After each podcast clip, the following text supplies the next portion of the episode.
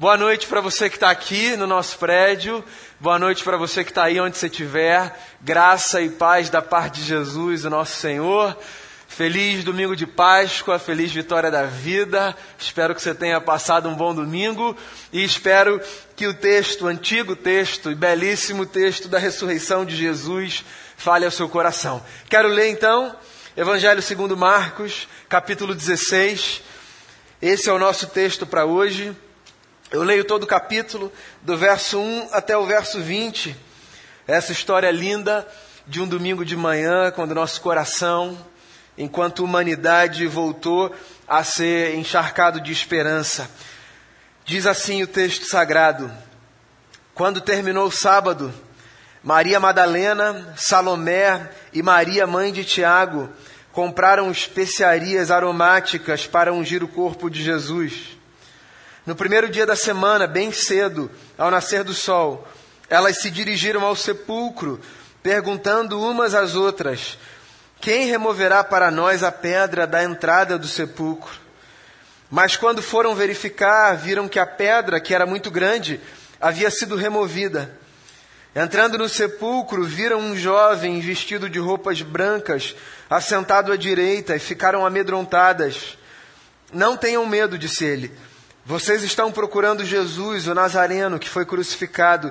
Ele ressuscitou, não está aqui. Vejam o lugar onde o haviam posto. Vão e digam aos discípulos dele e a Pedro: Ele está indo adiante de vocês para Galiléia. Lá vocês o verão, como ele lhes disse. Tremendo e assustadas, as mulheres saíram e fugiram do sepulcro. E não disseram nada a ninguém, porque estavam amedrontadas. Quando Jesus ressuscitou na madrugada do primeiro dia da semana, apareceu primeiramente a Maria Madalena, de quem havia expulsado sete demônios. Ela foi e contou aos que com ele tinham estado. Eles estavam lamentando e chorando. Quando ouviram que Jesus estava vivo e fora visto por ela, não creram. Depois Jesus apareceu noutra forma a dois deles, estando eles a caminho do campo. Eles voltaram e relataram isso aos outros mas também nestes eles não creram. Mais tarde, Jesus apareceu aos onze enquanto eles comiam.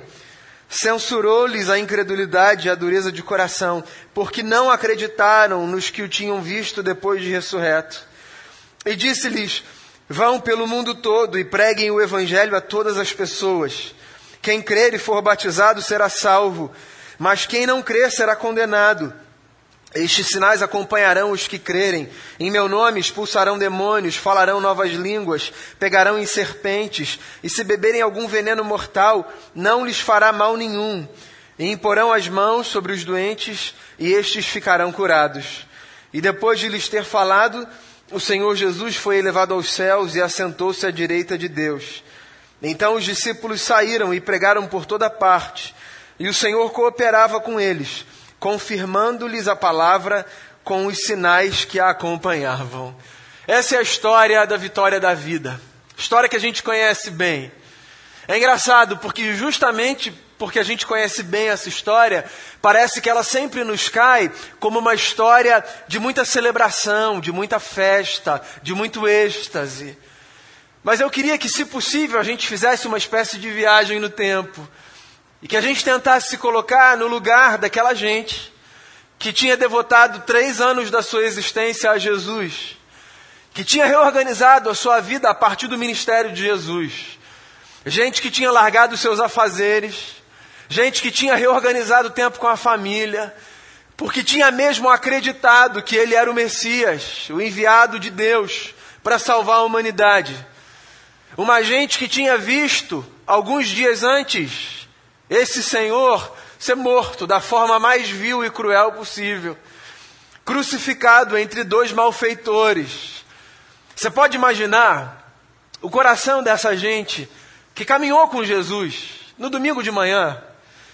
A gente acorda no domingo de manhã fazendo festa, celebrando a vitória da vida. Claro, a gente conhece essa história que há dois mil anos tem sido contada.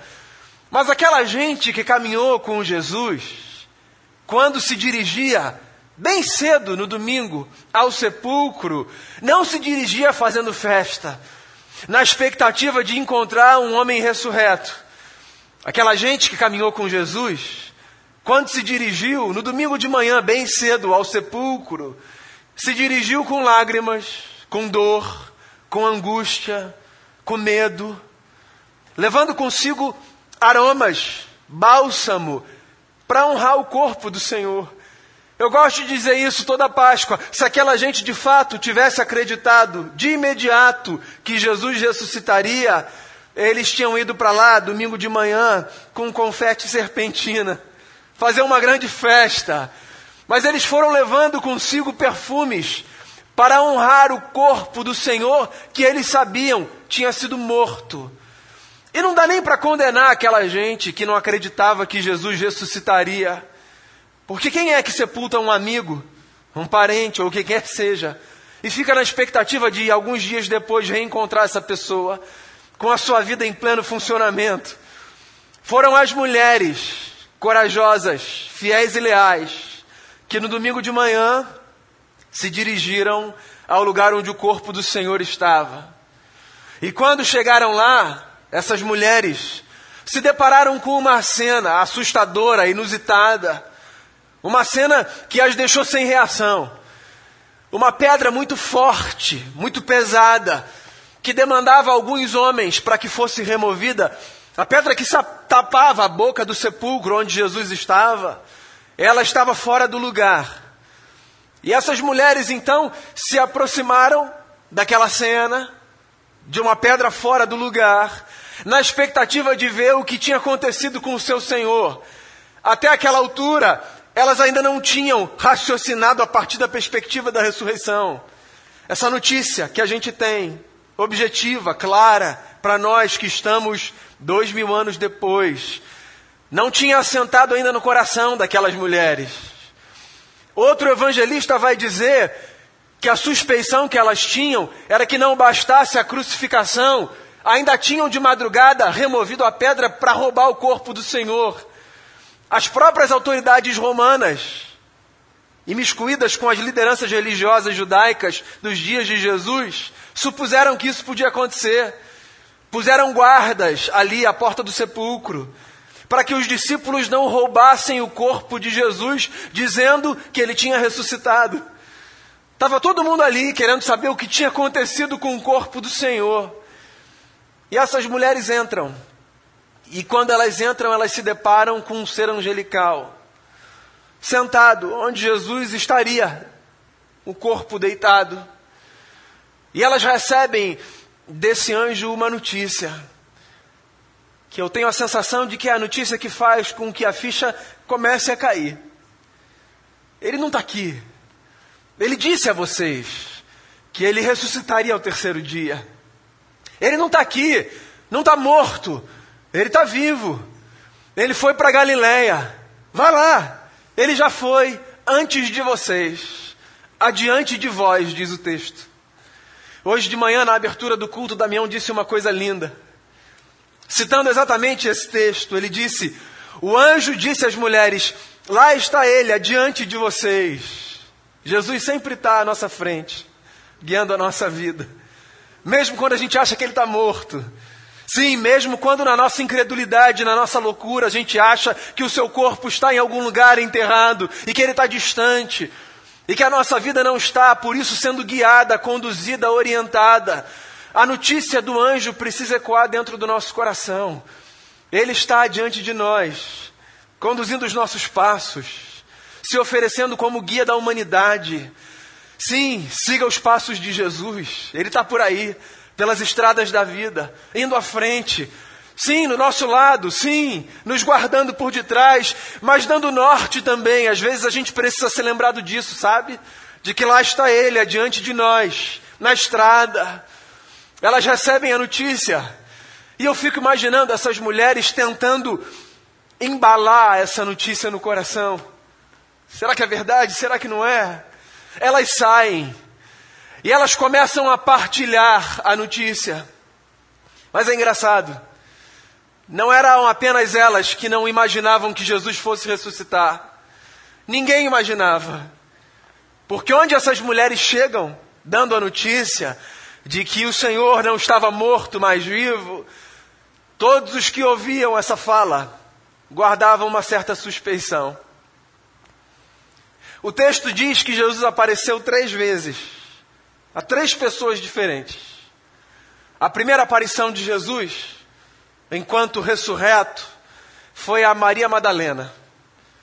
E Marcos faz questão de dizer aquela de quem o Senhor havia expulsado sete demônios.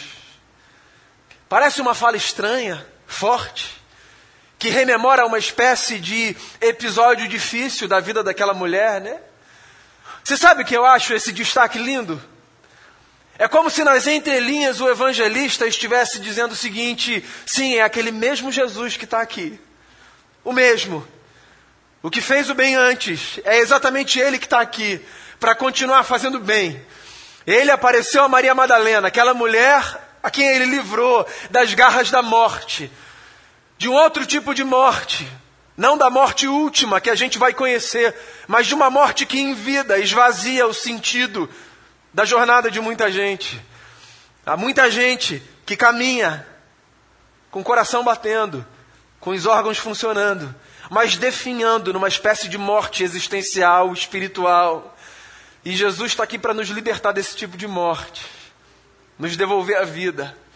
Ele fez isso com uma mulher chamada Maria Madalena, antes de ser morto e de ressuscitar. E depois de ressurreto, continuava o mesmo Jesus, que tinha feito aquilo e que continuaria a fazer, quantas vezes fossem necessárias. Porque a ressurreição de Jesus não é a inauguração de uma outra história, é a continuação de uma mesma história. A história de um Deus que veio para nos livrar de tudo aquilo que nos aprisiona, a morte inclusive. É Páscoa, irmão e irmã. E o mesmo Cristo que apareceu a Maria Madalena, aparece a mim e a você. Sim, o mesmo Cristo que apareceu a ela, aparece no seu espírito, ao meu coração e ao seu coração, nos trazendo a mesma boa notícia. É possível que tenha havido na nossa jornada um intervalo entre a dor de uma morte e o silêncio de um sábado, mas o domingo sempre chega, devolvendo ao nosso coração a esperança de que o que Jesus um dia fez, ele continuará a fazer, porque o Bernardo disse isso aqui numa das canções. Ele é o Alfa e o Ômega, o mesmo ontem, hoje e será para todo sempre. Depois ele aparece a dois discípulos numa estrada, caminho de Emaús. Diferente da história com Maria Madalena, a história com os discípulos tem um outro contorno. Jesus aparece, não se identifica como tal, mas começa a conversar com eles. De tal forma que a presença de Jesus ao final daquela jornada aquece os seus corações. E eles dizem um para o outro uma das coisas mais lindas que duas pessoas que amam Jesus podem dizer uma para outra. Não sei se foi com você assim. Parece que o meu coração pegava fogo enquanto esse homem falava comigo. Pois é, Jesus o ressurreto.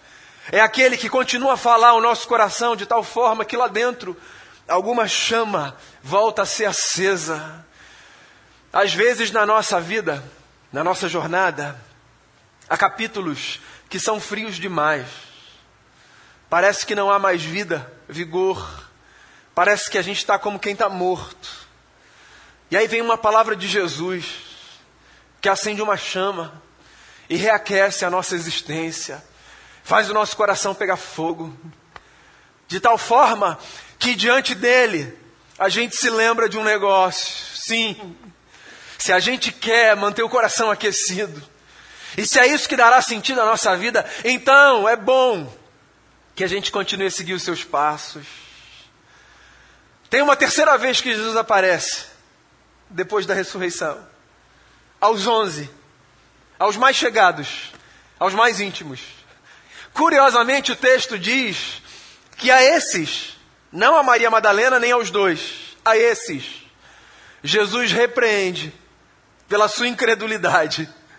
Como quem diz: três anos caminhando com vocês, bem perto, vocês não entenderam nada. Três anos. E você sabe, eu olho para esse texto, eu fico tentando me lembrar de outros textos nas Escrituras nos quais Jesus disse para os seus amigos mais íntimos exatamente aquilo que aconteceria. Teve uma vez, inclusive, que Pedro, mais ousado, audacioso, disse: Senhor, jamais, jamais, sou teu fiel escudeiro. Com o Senhor ninguém nunca vai fazer nada. Jesus disse, mas eles insistiram em não acreditar nas palavras de Jesus. E é engraçado, né? Eu fico me colocando no lugar desses onze, nós somos os amigos de Jesus, assim nos chamamos, certo? Mas é engraçado como às vezes as palavras do nosso amigo passam por dentro da gente e não fazem morada no nosso coração. E parece que às vezes, justamente por isso, a gente precisa tomar uma chamada do Cristo. Porque a gente ouve, a gente sabe, a gente guarda, mas parece que a gente guarda num lugar tão profundo que na hora que a gente precisa a gente não acha. E está aqui Jesus diante deles, dando uma chamada, dizendo: que incredulidade é essa? Mas Jesus é tão especial e tão doce, que Jesus nunca dá uma chamada apenas pelo benefício da chamada. Jesus dá uma chamada e dá um abraço. Porque o objetivo de Jesus com a gente, eu não sei se você sabe, é exatamente esse: dar uma chamada se for preciso, mas dá um abraço sempre que necessário. Jesus é a expressão de um Deus que nos abraça. Sim, o Cristo ressurreto, cujos braços, na sexta-feira, permaneceram estendidos e cravados no madeiro. No domingo, voltaram a se curvar para nos abraçar a todos com seu amor e com a sua graça. É Páscoa, que Cristo te abraça. É Páscoa. Cristo é a expressão de um Deus cujos braços foram estendidos para que você pudesse ser acolhido nessa família, que é a família divina. Essa foi a terceira vez que ele apareceu. E a esses onze, Jesus deu um recado especial. Jesus disse assim: façam um favor, saiam por todo o mundo, dando às pessoas essa notícia. Anunciem que a vida venceu. Anunciem que eu estou aqui. Digam às pessoas que elas farão coisas impressionantes. Ele lista aqui, Marcos, algumas coisas impressionantes, como pegarão em serpentes e não se ferirão. Coisas que para a gente parecem uma espécie de desafio à lógica da vida. Não, não tem a ver com isso. É só Jesus dizendo de alguma forma: digam a essas pessoas que a morte perdeu completamente o seu poder sobre elas. Essa é a notícia da Páscoa. Louca, né? Subversiva, talvez? Eu diria bastante. A morte, que nos assusta, perdeu completamente seu poder sobre nós. Não é que nós não a atravessaremos, todos a experimentaremos, a menos que Cristo antes disso volte. Mas é que mesmo a morte, que um dia atravessou a existência de Jesus, hoje por causa da ressurreição, tudo o que ela faz é exatamente isso: atravessar a nossa existência. De modo que ela não encerra a nossa jornada, porque a ressurreição de Jesus é para todos nós a velha e boa notícia de que existe para mim e para você um novo tipo de vida, de uma outra qualidade, de uma outra ordem, que ninguém jamais será capaz de perder. Você sabe o que eu fico imaginando? Eu fico imaginando os discípulos amedrontados, inseguros, afinal de contas, tinham matado o seu Senhor. Agora, reorganizando a sua missão com essa descoberta de que a morte tinha perdido completamente o seu poder sobre a sua vida. Eu fico imaginando essa gente no império que perseguia Jesus e os seus, dizendo a partir de agora, façam o que tiverem que fazer. A gente vai sair por aí dizendo às pessoas que por causa desse homem, que é diferente de todos os homens, existe um tipo de existência que nos coloca num outro lugar. Não é que a gente vai ter mais dinheiro, não é que a gente vai ter uma vida isenta de problemas de saúde, não é que a gente vai ser um clubinho especial, é que a gente vai caminhar agora com uma outra força. Essa força que vem de dentro e que nos lembra todos os dias que por causa dele e só por causa dele, nada mais pode esvaziar essa potência de vida que por amor e por graça ele nos deu. Hoje é domingo de ressurreição. E a notícia está aí. Antiga notícia. bela e insuperável notícia. A morte nos assusta, eu sei, com todas as suas faces e facetas. Mas, amigos e amigas, a vida veio para ficar. Então, quando na sua jornada, em algum momento, por qualquer que seja a razão, você achar que é o fim, lembre-se, não é o fim. Porque por causa de Jesus, o que a gente chama de fim é, na verdade, só a possibilidade de um recomeço. Hoje é domingo de ressurreição. É possível que você não consiga ver, mas acredite, há um universo emergindo bem debaixo dos nossos olhos. Novas possibilidades, novos recomeços, nova vida florescendo. Tudo isso porque Jesus Cristo de Nazaré, aquele que foi ao madeiro por amor de cada um de nós, ao terceiro dia, retomou a sua vida, dando a mim e a você a esperança da ressurreição. Então, irmão e irmã, que nesse domingo o seu coração seja encharcado pelo amor do Cristo que nos devolveu a esperança. O que quer que tenha roubado de você a potência da sua existência, saiba a vida nova para o seu coração, de uma ordem que nada nem ninguém jamais poderá roubar. Que Jesus embale o nosso coração com essa antiga, mas insuperável notícia. E que a gente saia para a nossa jornada, para viver todos os nossos dias acreditando que existe uma experiência chamada eternidade que já está plantada no nosso coração. A vida venceu. Que seja assim na minha história e na sua história, para a gente honrar Jesus e para a gente espalhar esperança por esse mundo. Amém? Vamos fazer uma oração antes da mesa. A mesa está aqui posta, esteve posta de manhã, está posta agora. Eu queria que a gente fizesse uma oração. Hoje de manhã falei sobre a cruz e encorajei você a orar em gratidão pela cruz de Jesus. Pois agora falo sobre a ressurreição.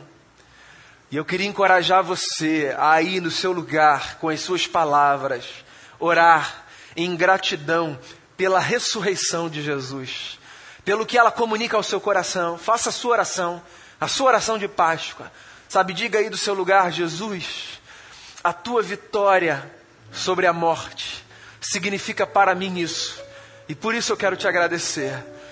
Ore, ore e creia que essa boa notícia, que pode fazer uma nova semente brotar no nosso coração, é a boa notícia que a gente tem para anunciar por aí. Ore, ore agradecendo pela nova vida, ore intercedendo por alguém para que esse alguém conheça a nova vida. Mas faça a sua oração. Ore pela sua casa.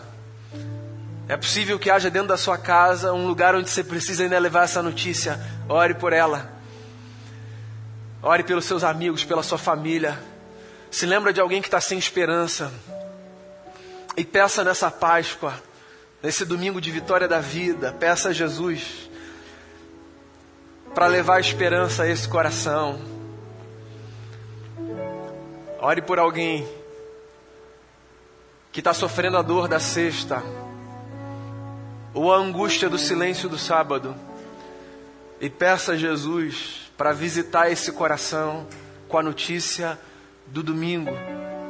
A vida venceu e a gente está aqui para celebrar Jesus, o nosso Senhor. Senhor, a gente está aqui diante da mesa posta a gente está aqui como família. A gente está aqui para dizer ao Senhor muito obrigado. O Senhor é maravilhoso. O Senhor renovou a nossa esperança. O Senhor nos devolveu vigor. O Senhor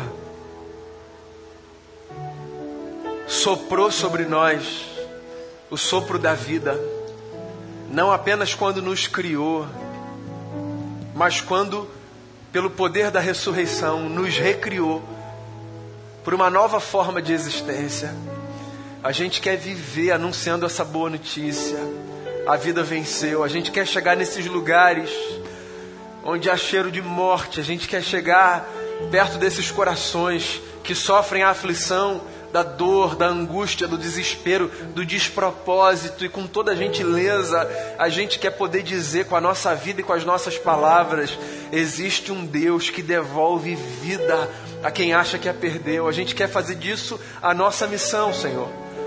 A gente quer fazer parte dessa grande família que há dois mil anos tem caminhado por esse mundo, dizendo que Cristo ressuscitou. A gente quer, a gente quer ter o coração aquecido e a gente quer aquecer outros corações com a palavra do Evangelho. A gente quer se lembrar o que o Senhor fez com a gente, como o Senhor fez com Maria Madalena. A gente quer ter, inclusive, a nossa atenção chamada quando a incredulidade toma conta do nosso coração e da nossa mente.